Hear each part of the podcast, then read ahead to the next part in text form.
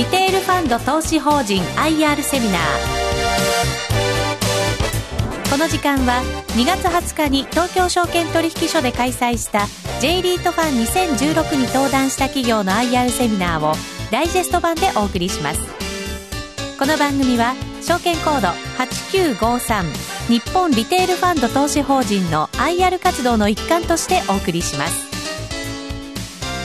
証券コード8953日本リテールファンド投資法人 IR プレゼン三菱商事 UBS リアリティ株式会社リテール本部長荒木啓太さんですどうぞ大きな拍手をお願いいたしますえただいまご紹介に預かりました、えー、三菱商事 UBS リアリティの荒木と申します。えー、本日はお忙しい中、私どもの、えー、セミナーの方にお越しいただきまして、誠にありがとうございます。え、本日はですね、え私どもの運用の会社の説明と、それから私どもを、え運用している、今日私がですね、担当をですね、しています、日本リテールファンド、えという銘柄、こちらについての説明をさせていただきたいと思っております。え、皆さんのですね、え、投資対象としての銘柄選定において一助になればというふうに思っていますので、しばらくの間お付き合いいただければと思います。まずあの、私ども、えー、三菱商事 UBS のグループについて説明させていただいた上で、その後あの、今日のですね、私の担当しております日本リテールファンドという、えー、J リートの1銘柄についてですね、説明させていただければと思います。えまず私ども三菱商事 UBS リアルティグループについてですね、簡単にご説明したいと思います。えまず、え会社が設立しましたのが、え2000年という形になります。え従いまして会社ができてですね、え満15年経っているということでございます。え我々日本リテールファンド、こちらはですね、2002年、え J リートの中では3番目に、え上場したリートになります。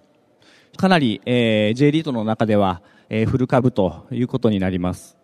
それからあの、2007年に、えー、二つ目のですね、リートであります産業ファンド投資法人、こちらの方を、えー、設立しまして、えー、運用を始めたという形になります。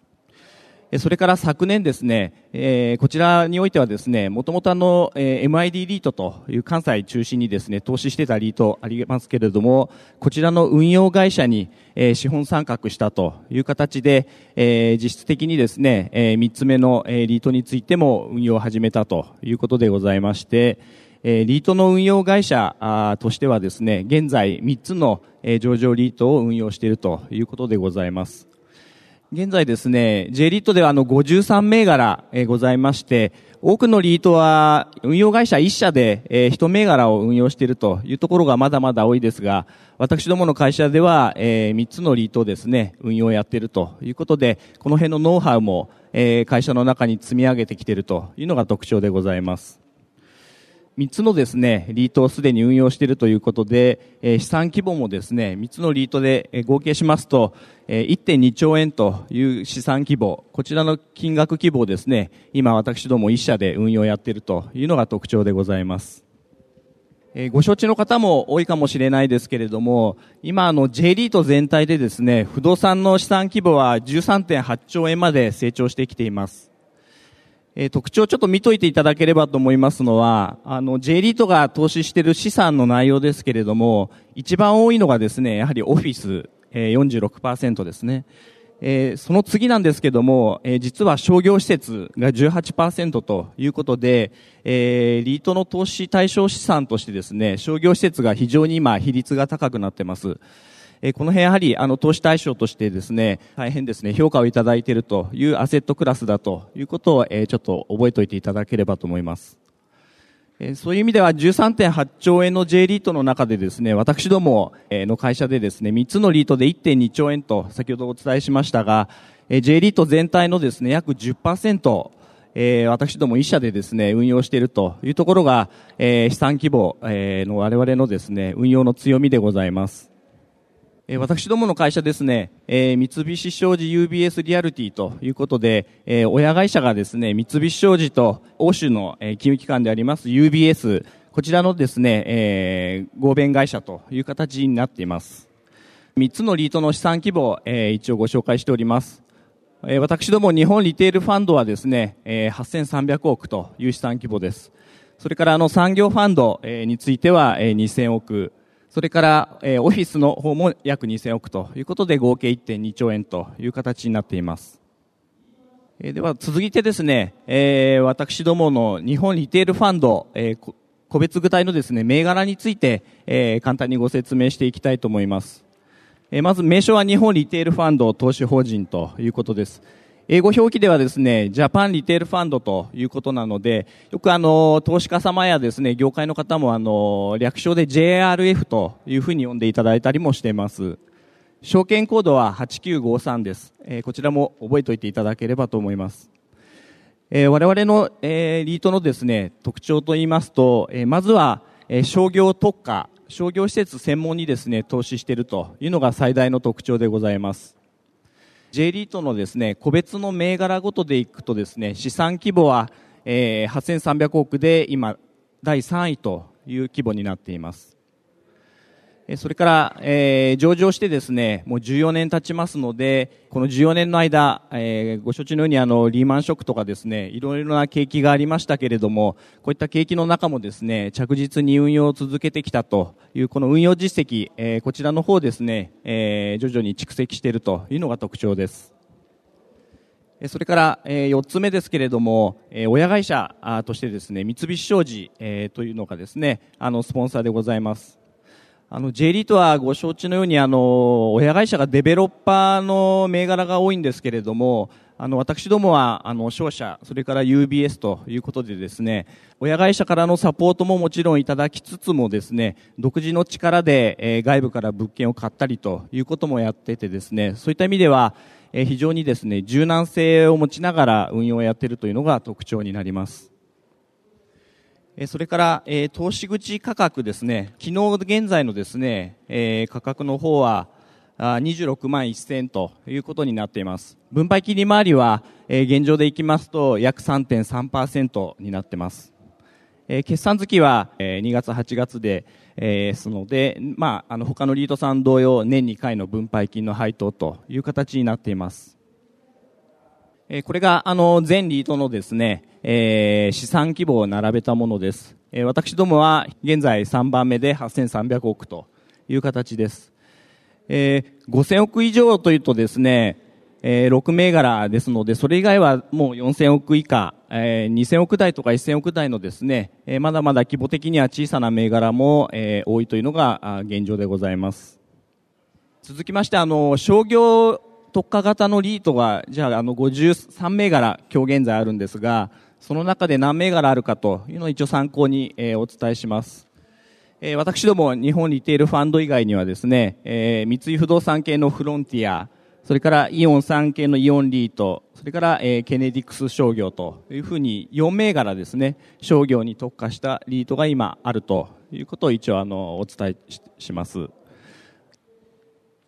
では、私どもですね、え、日本リテールファンドの特徴ですね、え、これからご説明したいと思います。我々のリートのですね、特徴として、え、お伝えしてますのは、え、安定性と成長性、それからあの商業施設のですね特徴でもあります、えー、投資家様にとってですね非常に分かりやすい商品だと、えー、分かりやすい投資対象だというところが、えー、大きな特徴でございます。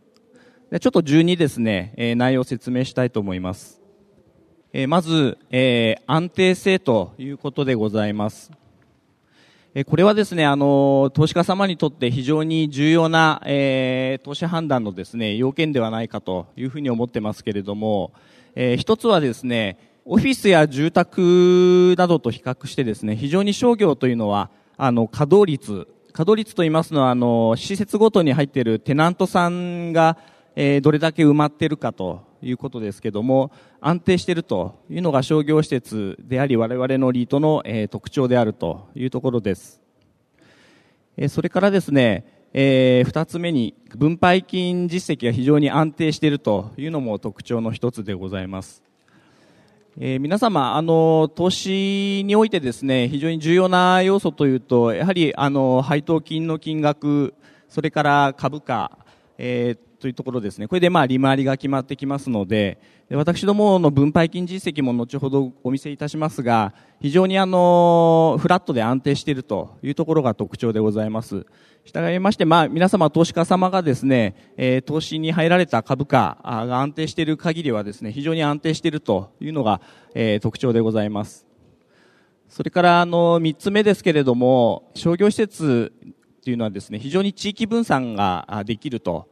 えいうところで、それによってあの、非常にポートフォリオのですね、え構築の仕方があの、安定してくるというところでございます。それからあの、財務基盤の安定性というところもございます。これがですね、あの、J リートにおけるですね、えー、稼働率、物件のですね、稼働率の、えー、ヒストリックをちょっと示したものです。で、やはりあの特徴はですね、リーマンショックの時のような、あの、ちょっと景気があの下がった時にですね、やはりオフィスや住宅というのは稼働率がこう下がってくるというところが特徴です。これあの、やはりですね、オフィスや住宅っていうのは、あの、本業に対して、まあ、費用項目といいますか、あの、事務所を借りたりですね、えー、まあ、住居を借りたりというところですが、景気が悪くなるとやはりダウンサイジングしたりですね、ということが働いて、どうしてもやはり稼働率が下がってくるという傾向にありますが、商業の場合ですね、あの、景気にあまり左右されず、稼働率が、えー、ほとんど100%維持できてきているというところです。やはりあの、商業テナントさんにとって、えー、借りてる床っていうのは、あの、仕事、まあ、商売をするですね、場所なので、景気が多少悪くても、やはり面積を減らすっていう動きになりづらいというところもあって、やはり稼働率自体は100%、えー、かなり維持できているというところが特徴の一つでございます。えー、続きましてですね、えー、稼働率と配当のちょっとこう今までの歴史推移をですね、ご覧いただければと思います。え、私ども、え、日本リテールファンドですね、え、稼働率は、ほぼ100%ということで、時代の波に左右されずですね、ずっとあの、稼働率ほぼ100%という形で安定して運用を続けてられているというところが特徴でございます。今までのですね、配当、まあ年2回配当してるんですが、この配当の歴史を見ていただきましても、えほぼ安定しているということで、え時代によってもですね、配当金額が大きくぶれてないというところが特徴です。さらにここ5、6年の間はですね、えー、緩やかに、えー、配当金額もですね、徐々に上げることも、えー、できているというのが特徴です。従いまして、あの、投資、まあ、えー、皆さんが、あの、投資でですね、えー、買っていただいた金額が安定している限りはですね、利回りも非常に安定しすることがですね、あの、比較的、えー、読みやすいというのが私どものですね、銘柄の特徴になっております。え続きましてですね、地域分散、えー、も非常に図っているというところも特徴です。あの、オフィスなどはやはりですね、ご承知のように、あの、やはりビジネスの中心である三大都市圏を中心に、えー、どうしても投資しているというのが特徴かと思いますが、商業施設というのは、人が住んでいる場所にはですね、やはり成立しますので、えー、北海道でも沖縄でもですね、それ以外の、まあ、あの、各都道府県で、基本的にはあの商業施設というのは成立しますので、えー、そういったところを、えー、地域を分散してですね、投資をしているというのが特徴です。あの、やはり地震リスクとかいろんな意味でですね、分散を効かしているというのは、投資家様にとってですね、プラスになってくるというふうに考えています。もちろん、東京、大阪、名古屋、三大都市圏が、えー、一番物件数が多いのは、えー、当然そういう状況にはなっております。それから、えー、財務の安定性、こちらもですね、えー、ご説明しておきたいと思います。えー、やはり我々ですね、え、これだけの資産規模、え、規模のことをですね、何度か強調していますが、やはり規模が大きいとですね、いろいろなメリットがありまして、例えば借り入れをするにしてもですね、いい条件で銀行さんと交渉ができて借り入れができるとかですね、え、こういったあの、財務面含めていろんなメリットが出てきます。え私どもの銘柄は、ちなみに格付けはですね、今、WA マイナスということです。えー、ご承知の方もいらっしゃるかもしれませんが、今、日銀はですね、えー、毎年900億、えー、リートを、えー、まあ、買い支えていくという方針をとってますけれども、えー、あれはですね、日銀さんで WA 以上の格付けの銘柄のみを対象にしてます。そういった意味では、当然私どもの銘柄もその対象になっておりまして、えー、それが、まあ、あの特徴の一つでございます。それから金利も固定比率が95%以上で、まあ、今の低金利を、え、生かしてですね金利も固定化して、え、財務の安定を図っているというのが特徴です。次にですね、え、私どものリートの、え、成長性というのもですね一つの特徴になっています。先ほどは安定性ということでご説明しましたけれども、え安定と並んでですね、え単に安定しているだけではなくて成長させていくというところもですね、主眼にして運用の方をやってます。え具体的にはですね、えー、まあ、まずは資産規模を、え、拡大することによる規模の成長ですね。それから資産をですね、ある程度こう入れ替えを図っていくと。やはりあの多少ですね、取得当時は、の思惑とは違ってですね、競争力が下がってきたような物件とかっていうのは、あの、リニューアル投資とかをして再生させることもありますけれども、一部売却して新しいものを買うというような入れ替え戦略というのもやってまして、こういった形での成長というのも図っています。それから、物件にお金をかけてですね、リニューアルすることによって収益を上げていくという、そういったあの、個々の物件ごとの収益性の成長、こういったのも、えー、図っていっています。これは去年1年間ですね、買った物件の、えー、一覧でございます。え、私どもでは今ですね、えー、郊外型の商業施設よりもむしろ都市型の商業施設というものにですね、注力して、えー、物件を取得をしていっています。これやはり人口動態の変化とか、消費の、え、動向の変化、今都心部がやはり、え、消費がですね、強いですので、え、そういった、え、変化に合わせて、最近ではですね、去年1年間見ましても、ほぼ全部、え、都市、都市部のですね、商業施設というのを取得していっています。それからこちらではですね、え、我々の、え、運用会社の、え、ちょっと体制について、え、お示ししてます。え我々ですね、え運用会社では3つのリートを運用しているということでご説明しましたけれども、特徴の一つがあの、 Acquisition 本部、これあの物件をですね、買う部隊のことなんですが、えー、実はあの20人ほどですね、専業のメンバーを揃えましてですね、えー、物件の取得についてはですね、精力的にやっております。えー、こういった力を使ってですね、えー、毎年物件を買って、えー、規模を1.2兆円まで会社としてですね、拡大しているというのが、えー、大きな強みであり特徴でございます。それから、えー、成長性の、えー、一つの事例ですけれども、えー、先ほどご説明した入れ替えですね。こういったのをあのやっておりまして、えー、競争力が落ちたような物件、こういったのを売却して、えー、競争力の高い都市部の物件を買うというような、えー、入れ替え、資産の入れ替えですね。こういったのもあの、やっているというのが特徴でございます。具体的にはあの、去年ですね、えー、イオンの5物件、郊外型なんですが、こちらを売却させていただいてですね、え今その資金、えー、700, 700億円弱ですね、売却しましたので、その資金を使って今都市型の物件を取得中であるというような戦略も取っております。それから、えー、私どものですね、運用会社のもう一つの強みが、えー、既存の物件、90物件以上今商業施設ありますけれども、こちらをですね、えー、リニューアル投資をして、えー、資産をですね、蘇らせたり、さらに競争力の強いものにリニューアルするというようなことを日々ですね、全国でやっているというのが特徴でございます。モゾワンダーシティもそうですし、えー、今後ですね、えー、予定が控えてますのも、例えば奈良県の奈良奈良ファミリーという物件、こちらもですね、近鉄百貨店さんが核で入っている大型の物件ですが、こういったのにもですね、えー、50億円ほどかけて、えー、テナントさんをガラッと変えてですね、えー、施設のイメージを変えて、えー、また収益性を上げていくというような、えー、モゾワンダーシティに次ぐですね、大きなリニューアルも今やっております。それ以外にも、えー、物件の、えー、リニューアルというのをこれから着々と今やっているという形で、こういった形を通して、えー、まあ、既存の物件にも手を入れることによって収益性をまた上げていくという成長性をですね、えー、高める行為っていうのを今、えー、精力的にやっております。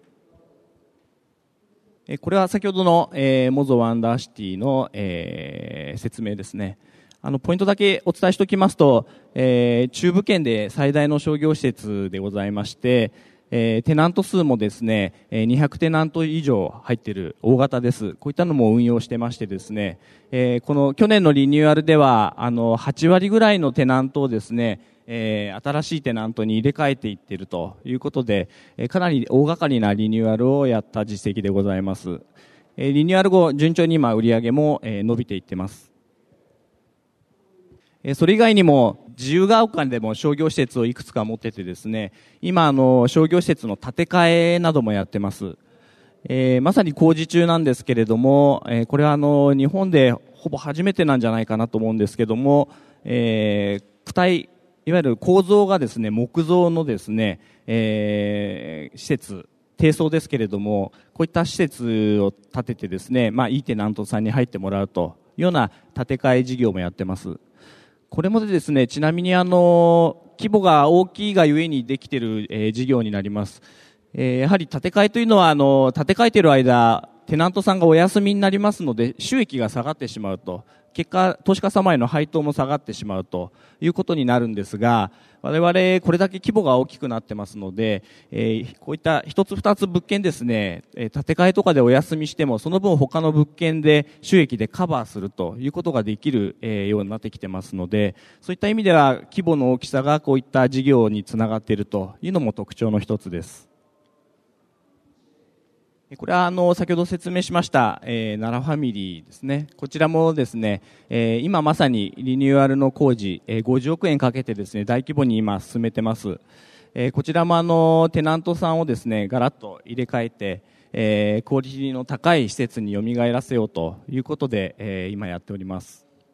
今年の秋オープン予定ですので、えー、こちらもですね、着々と今進んでいるところです。それからこちらですね、あの最近のちょっとこう事例として挙げてます。やはり今、商業施設のですね、動向としましては、あの、都市部のですね、えー、売り上げが非常に伸びているというのが特徴でございます。やはり背景にありますのは、皆さんもよく報道でお聞きになると思うんですが、あの、インバウンド、えー、訪日のお客様ですね、が特に今、東京、大阪中心に都市部でですね、お買い物を非常にしてくれているということがあります。その、えー、効果がですね、我々の商業施設の都市部でも、えー、まあ、いい意味でですね、影響が出ているというところです。大阪の心斎橋筋という非常に繁華性の高い、えー、商店街にある物件なんですが、あの、ファッションブランドが入ってた物件をですね、テナントさん、えー、退去いただいて、えー、ラオックスさんに入っていただいたという事例です。で、ラオックスさんに入っていただいて、えー、賃料がですね、えー、25%ほど上がったということで、えー、やはり、あの、都市部ではですね、えー、非常にテナントの出店ニーズも高いですし、えー、賃料もこうやって入れ替えていくとですね、上がっていくというような傾向が今出ております。あの、直近23区画、いろんな物件でですね、23区画でテナントを入れ替えましたところ、えー、13区画においては賃料が上がってですね、8区画では、まあ、ほぼ同じ条件だったということで、えー、かなり都市部ではやはりテナント様を入れ替えていくと、えー、賃料が上がっていくということが、えー、出てきているということをちょっとお示ししてます。ちょっとその辺をですね、あのご説明する上で、一つ分かりやすいのは、ここにちょっとジャイルということで、我々のですね、えー、物件の中で表参道沿いにある、えー、旗艦店の物件です。えー、テナントでシャネルさんとかですね、えー、モマの、えー、ミュージアムショップが入ってたりという、あの、表参道沿いの大きな物件なんですが、この売り上げをちょっとお見せしてるんですけども、えー、2013、14、15と、え順々にですね、毎年売り上げがあの大きく伸びているというのをちょっと、えー、折れ線グラフで示してます。これがまあ、都市型の物件の一つの今のですね、いいトレンドの状況になってます。今までですね、あの、安定性、それから成長性ということで、えー、ご説明してきましたけれども、最後にあの、日本リテールファンドのですね、えー、投資家様にとっての特徴のもう一つのですね、ポイントとして分かりやすさというのも挙げておきたいと思います。えー、やはりですね、あの、投資対象がオフィスや住宅であってある場合ですね、まあ、外観は住所調べたりして、まあ、見ることはできても、まあ、中まではなかなか入れないという意味でいきますと、我々が投資対象としている商業施設というのは、皆さん、あの、足を運んでいただければ、直接お買い物もできますし、えー、状況がいいのか悪いのかっていうのも、ある程度目で目でですね、確認もできるという意味では、非常にあの、わかりやすいというのもですね、特徴の一つかなというふうに思っています。私どもですね、あの、全国で投資をしてまして、えー、やはり、そうは言っても東京圏というのは非常に物件が多くてですね、え例えば、表参道青山エリア、えー、ここだけでですね、実はあの、14物件我々保有してですね、運営をやっています。えー、先ほど言いました表参道沿いにもですね、例えばラルフ・ローレンさんの旗艦店のショップ、大きいショップあるんですが、そちらも我々で運用やってたりですね、あと、表参道沿いにキディランドさん、えー、もう入ってて、入ってるビルがあるんですが、そちらも運用やってます。あと、竹下通り沿いの、えー、大きな大型の商業施設なども運用をやっております。そういった意味では、あの、皆さんもですね、また、あの、街を歩きながらでも、えー、私どもの運用している物件をですね、実際中に入って、えー、見ていただくことも、えー、可能だというのが、えー、商業リートのですね、特徴になっております。これあの、震災橋にあるですね、えー、大阪ですね、大阪ですけれども、えー、震災橋にユニクロのですね、世界的な旗艦店であるし、非常に大きなユニクロタワーというのがあるんですが、こちらも私どもで保有してですね、運用の方をやっております。あとは、これはちょっと、あのー、面白い、えー、特徴的な資産なんですが、沖縄のおもろ町というところにですね、えー、デューティーフリーショップ T ギャラリアという、えー、路面タイプの非常に大きな、えー、デューティーフリーのですね、お店があるんですけれども、こちらの施設も私どもで保有運用の方ですね、えー、やっております。日本でもあの珍しいですね、路面タイプのデューティーフリーショップですね。ハワイとかグアムなどではよくありますけども、こういった施設にも我々投資をしているというのが特徴でございます。ちょっと駆け足でですね、えー、ご説明の方をしてきましたけれども、えー、私どもですね、えー、JRF 日本リテールファンドの特徴、それからまあ私どもが、えー、のリートを運用してます、えー、三菱商事 UBS のちょっとご紹介の方をさせていただきました。えー、ぜひちょっとあの今後のですね、えー、皆様投資家様のですね、銘柄選定において、えー、参考になればなということでご説明させていただきました。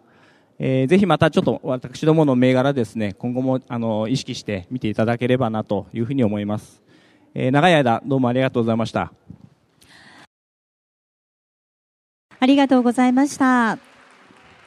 え商業施設特化型の J リートということで皆様にご案内させていただきました。えここまでは日本リテールファンド投資法人 IR プレゼン三菱商事 UBS リアルティ株式会社リテール本部長荒木啓太さんでした。大きな拍手をお願いいたします。